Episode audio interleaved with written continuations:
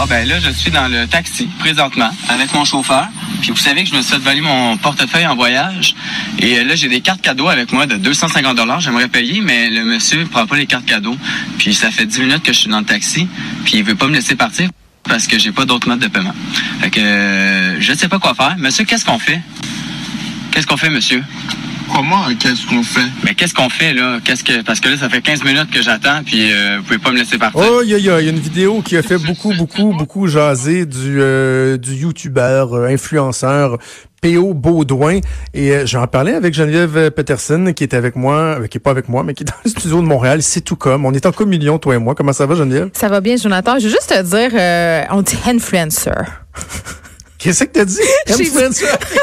J'aime ça parce que les influenceurs, ils aiment ça s'appeler influencer, puis ça me fait beaucoup rire. Est-ce qu'il faut que tu dises avec un accent de, de long, là, influencer? Ah, je pense qu'il faut que tu le dises avec l'accent du Saguenay. Influencer. Ah, influencer. euh, bon, OK. Là, on va le dire d'entrée de jeu. Là, P.O. Baudouin, il s'est excusé. En même temps, avait-il le choix? Eh non, attends, attends, euh, attends. Il s'est excusé, mais c'est quand même érigé en victime. C'est ça qui est le plus beau. il ben s'excuse, mais pas vraiment. Fais un petit recap. Pour ceux qui n'auraient pas entendu la, la, vidéo, leur remets-nous ça un peu en contexte. on va en jaser. Attends, Jonathan, il y a des gens qui nous écoutent qui ne connaissent pas P.O. Baudouin. Je, je, le connaissais pas tout. Voilà. Donc, P.O. Baudouin, c'est un influenceur, tu le dis. Donc, il gagne sa vie euh, en euh, se mettant en scène sur les médias sociaux, euh, majoritairement en faisant des vidéos sur YouTube, en faisant aussi du contenu sur Instagram. C'est un bon ami d'une autre influenceur qui s'appelle Marina Bastarache. Oui, ils, elle, font, je la connais. ils font régulièrement.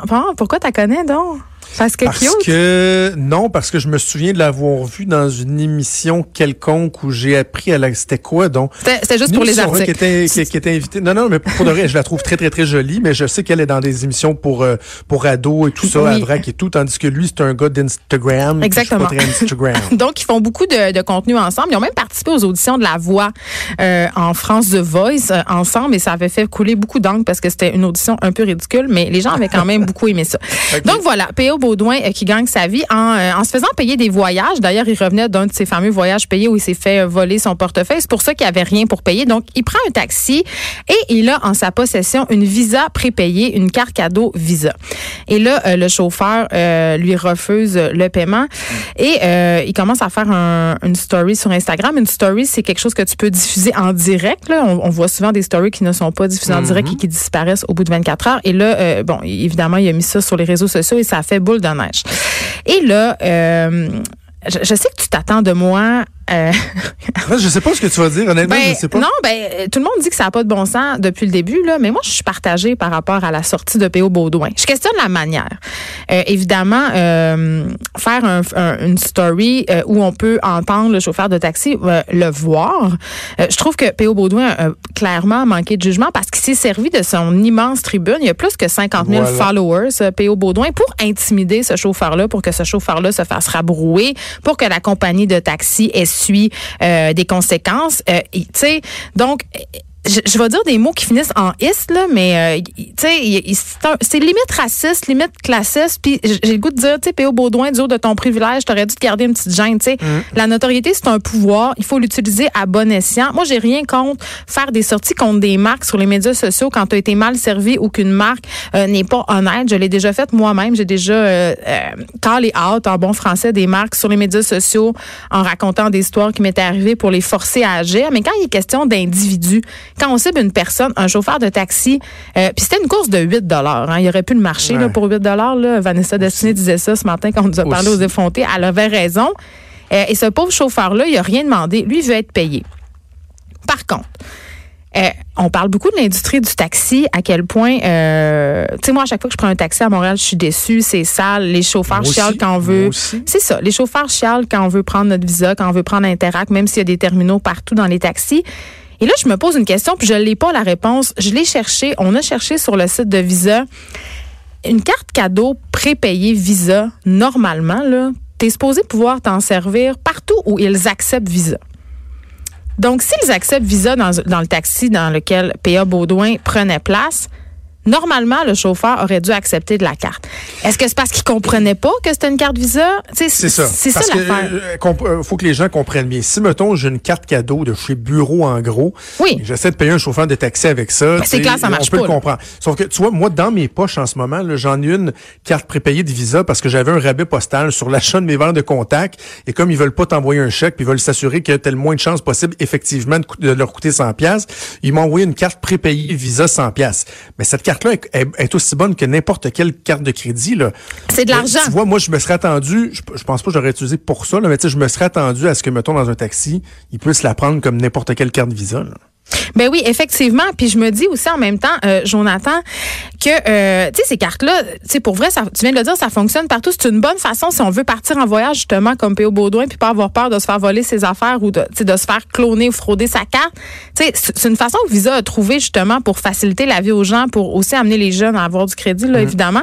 Mais je ne comprends pas encore, euh, puis j'aimerais vraiment ça l'avoir la réponse là, pourquoi cette carte Visa-là n'a pas été acceptée dans le taxi. Puis on sait qu'en ce moment on est en on est dans une réforme de l'industrie du taxi. Là, on va laisser tomber euh, justement euh, tous les, règlements qui font que. Ben oui, on vient d'en parler avec le ministre. C'est ça, exactement. Je vous ai entendu. Donc, tu sais, c'est ça tu sais, qui se passe. Puis ça, ça met en lumière encore une fois le côté pur reluisant, malheureusement, euh, des chauffeurs de taxi ou de l'industrie du taxi à Montréal. Tu sais, quand j'étais à Montréal la semaine passée, je l'ai raconté en ondes, mais le, dernier matin que j'ai remplacé du Trisac, là, à 4 heures du matin, mon chauffeur de taxi s'est endormi à une lumière.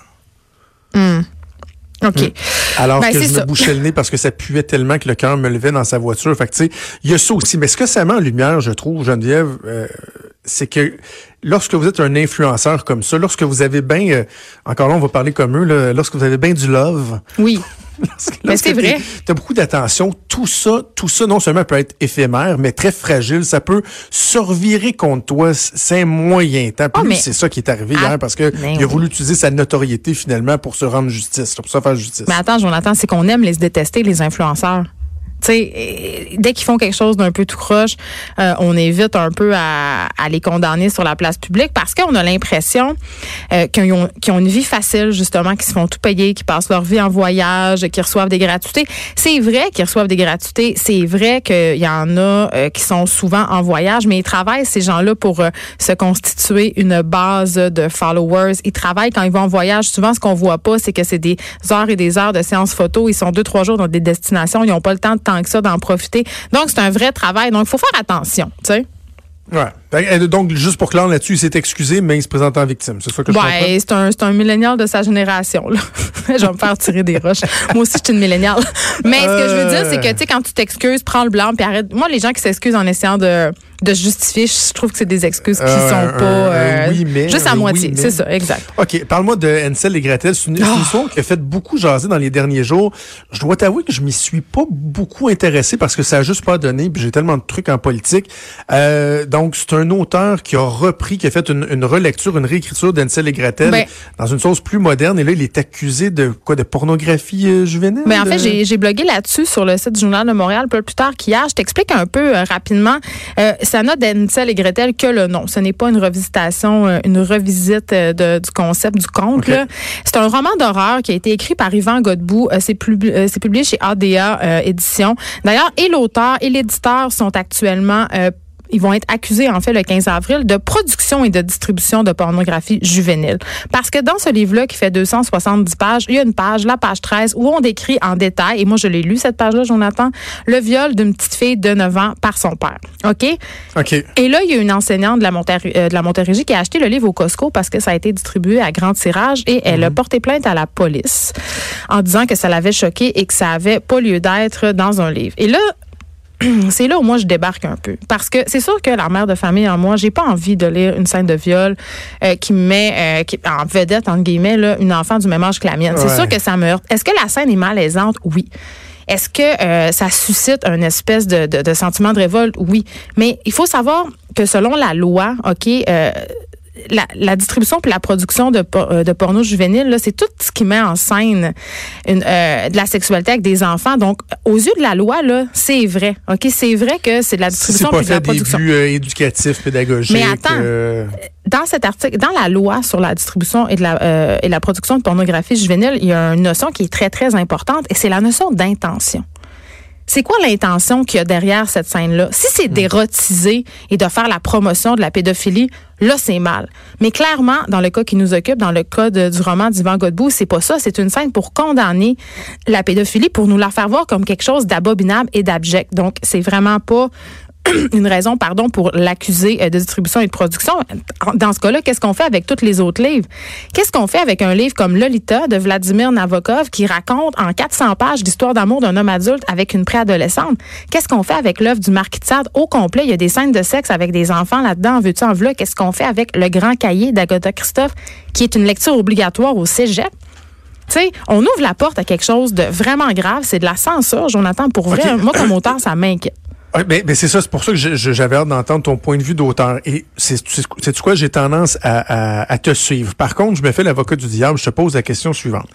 La ligne, on la trace où? Parce que moi, j'ai déjà eu à l'époque avec Richard Martineau à la radio, entre autres, euh, en entrevue, un auteur qui était clairement euh, un, un, un, pédéraste euh, ben, qui faisait de la littérature pour érotiser ses petits amis pédérastes dans un réseau fermé, etc., etc. Mais Et ça, ça me lève profondément le cœur. Donc moi, la question que je te pose, c'est la ligne, on la trace où là, pour permettre, par exemple, à la police d'intervenir? On la trace justement dans l'intention c'est là où le bas blesse quand tu me parles. Tu sais, puis on peut étendre ça. Euh, j'ai eu la discussion cette semaine dans la radio, à mon émission, euh, sur le fait que dans les œuvres de fiction, euh, soit au cinéma ou à la télé ou dans les livres, il y avait souvent des scènes d'agression de femmes, des scènes de viol de femmes, des scènes de violence envers des femmes puis des enfants.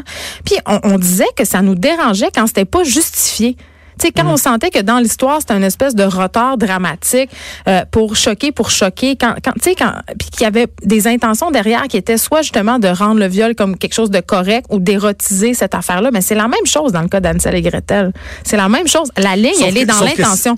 Sauf que c'est que ça peut être détourné. Puis eh, écoute, ben là, euh, écoute, le Jonathan, tant qu'à ça, tu vas me sortir les gens qui jouent à des jeux vidéo violents, ils vont aller tirer du monde. C'est quoi, je vais aller un peu plus loin. Euh, la semaine dernière, à un moment donné, je parlais avec Maude Boutet, puis on, je lui ai raconté une anecdote euh, personnelle, ok? Et j'ai été revisiter cette anecdote-là pour être sûr que je j'avais pas erré. Et euh, ce que j'ai raconté, c'est que j'avais une tante qui était euh, photographe pour les studios Sears pendant de nombreuses années. Elle avait un poste de superviseur et tout. Et ça arrivait qu'il y avait des photos de notre famille qui étaient prises, qui servaient ensuite, pour faire leur publicité puis tout ça. Ouais. Et lorsque j'étais bébé, elle avait pris une merveilleuse photo de moi qui était couché sur une belle petite couverte en laine bleue, tout nu avec les petites fesses d'un et cette photo-là, pas longtemps après, non seulement avait été bannie, mais dans les règles internes, était utilisée avec un gros X rouge pour dire, vous n'avez plus le droit de faire ce type de photo-là. Imagine, c'est moi qui étais derrière ça, c'est mon derrière qui était derrière ça. Euh, et parce que, pourquoi? Pas parce que il disait que c'était épouvantable, c'est la pornographie juvénile, mais parce que ça pourrait, ça pouvait être détourné et servir à titiller des gens. Je comprends. Tu comprends ce que je veux dire? Je comprends, Jonathan, mais le mal, il est dans les yeux de celui qui regarde. Tant qu'à ça, on va mettre des panneaux devant les joueurs, on va interdire les photos de bébés dans le bain. Je veux dire, c'est sûr qu'il faut faire attention quand on distribue, entre guillemets, des photos de nos enfants sur mm. les médias sociaux. Là, moi, j'en mets jamais des photos de mes enfants où on peut les érotiser. Mais la vérité, euh, puis pour avoir fait du bénévolat avec des pédophiles pendant six mois, on peut en parler longtemps, là. C'est ah que. Oui, t'as fait ça? Oui, j'ai, j'ai, j'ai, j'en fais, oui, j'ai fait euh, du bénévolat avec un pédophile qui sortait de prison pendant six mois. Et ce que j'ai appris là-bas, c'est que ces personnes-là, ils vont en trouver des moyens pour érotiser les enfants. Puis, euh, tu sais, cette scène de viol-là, qui est très malaisante, je le répète, là, qui, qui est choquante, qui est violente, D'ailleurs, il y a des avertissements sur le livre. Ça a circulé ah qu'il n'y avait pas d'avertissement, mais il y en a. Euh, ben, tu sais, si quelqu'un voit du mal là-dedans, c'est lui qui a un problème, c'est pas l'auteur. Puis je veux juste dire au passage que selon la loi, les gens qui possèdent ce roman-là pourraient être accusés de possession de, possession, de pornographie juvénile. Donc ça va loin. Puis je trouve que dans ce cas-là, les policiers ont un peu manqué de jugement, tu sais. C'est vraiment intéressant. Franchement, c'est un débat qui, euh, qui est super intéressant et euh, de le faire avec toi, euh, auteur prolifique, c'est encore plus intéressant. Hey, Geneviève, on se reparle la semaine prochaine et on t'écoute demain matin à 9h avec Vanessa Destiny. Merci. Merci Geneviève. Bougez pas, on revient avec Luc La Liberté pour jaser